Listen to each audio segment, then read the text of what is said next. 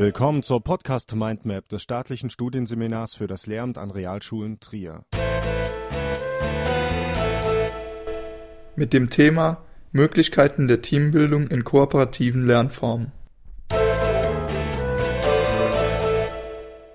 Gruppenarbeit ist ein wichtiger Bestandteil von kooperativen Lernformen. Deshalb werden wir in diesem Podcast die Möglichkeiten der Gruppenzusammensetzung sowie die damit verbundenen Methoden zur Förderung des Teamgeists näher erläutern. Damit kooperatives Lernen in Gruppen gelingt, muss laut Brüning und Saum aus einer Gruppe ein Team werden mit Menschen, die sich zusammengehörig fühlen und miteinander arbeiten wollen und können. Zunächst werden die verschiedenen Möglichkeiten zur Bildung von Gruppen vorgestellt. Um effizientes Arbeiten zu gewährleisten, ist eine Gruppengröße von vier Mitgliedern zu empfehlen.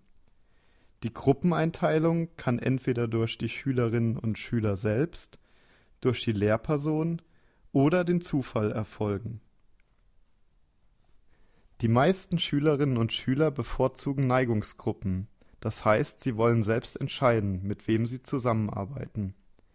Diese Gruppeneinteilung birgt jedoch die Risiken, dass die Schülerinnen und Schüler nicht effektiv arbeiten und die Rollenverteilung bereits im Vorfeld feststeht.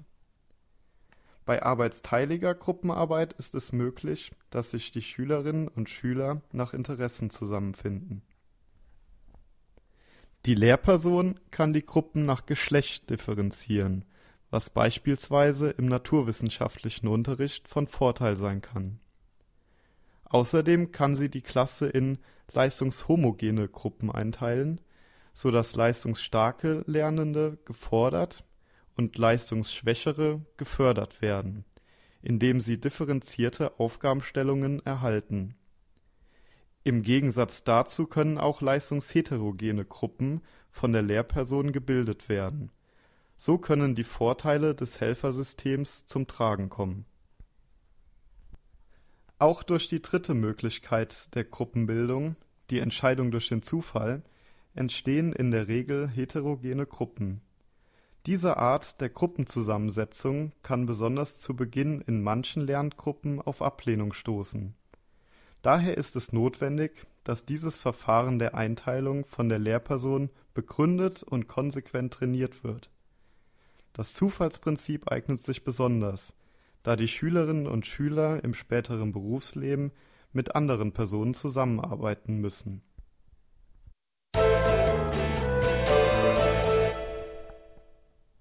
Doch wie können Zufallsgruppen nun gebildet werden? Schnelle Möglichkeiten der Gruppenbildung sind beispielsweise das Abzählen durch die Lehrkraft oder das Ziehen von Karten. Etwas Bewegung kommt ins Spiel, wenn sich die Schülerinnen und Schüler nach bestimmten Kriterien, wie zum Beispiel nach Größe oder Geburtsdatum, in einer Reihe aufstellen müssen. Um die Schwierigkeit zu variieren, kann dies auch stumm geschehen. Dann bilden vier nebeneinander stehende Schülerinnen und Schüler eine Gruppe. Ein thematischer Einstieg durch das Zufallsprinzip ist ebenfalls möglich so lassen sich zum Beispiel Bilder oder Grafiken puzzelartig zerlegen. Jeder Lernende zieht ein Puzzleteil und sucht sich die passenden Gruppenmitglieder. Das Bild oder die Grafik dient anschließend als Einstieg in das Unterrichtsthema.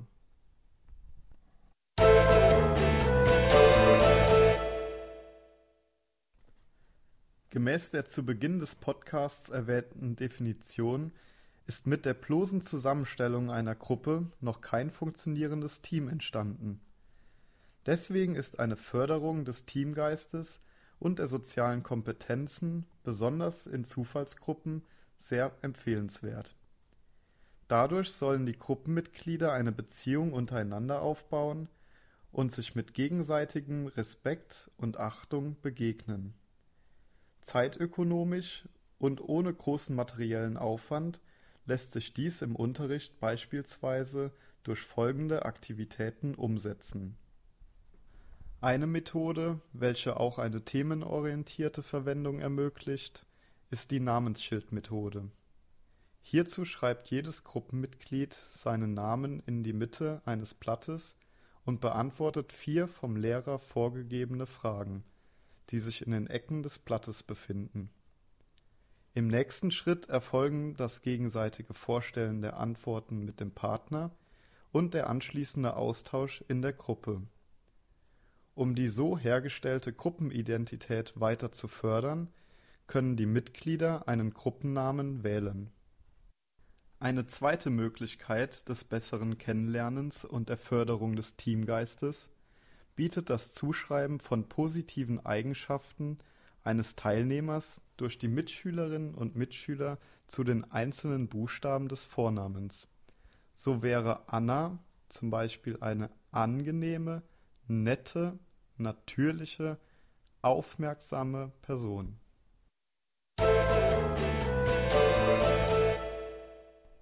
Die Investition in eine gut durchdachte Gruppenbildung sowie die Förderung des Teamgeistes werden durch ein erfolgreiches Arbeiten und gute Ergebnisse belohnt.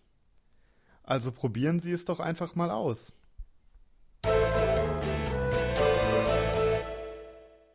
Dieser Podcast-Episode liegt die folgende Literatur zugrunde: Brüning und Saum Erfolgreich unterrichten durch kooperatives Lernen. Band 1 Strategien zur Schüleraktivierung. Essen, vierte Auflage 2008 sowie Rücksegger Warum kooperatives Lernen viel bewirkt. Einige Begründungen.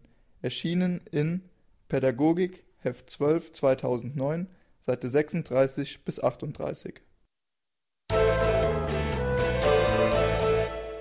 Diese Episode wurde erstellt und gesprochen von Daphne Berg, Philipp Herrmann Johannes Michels und Christian Reuter.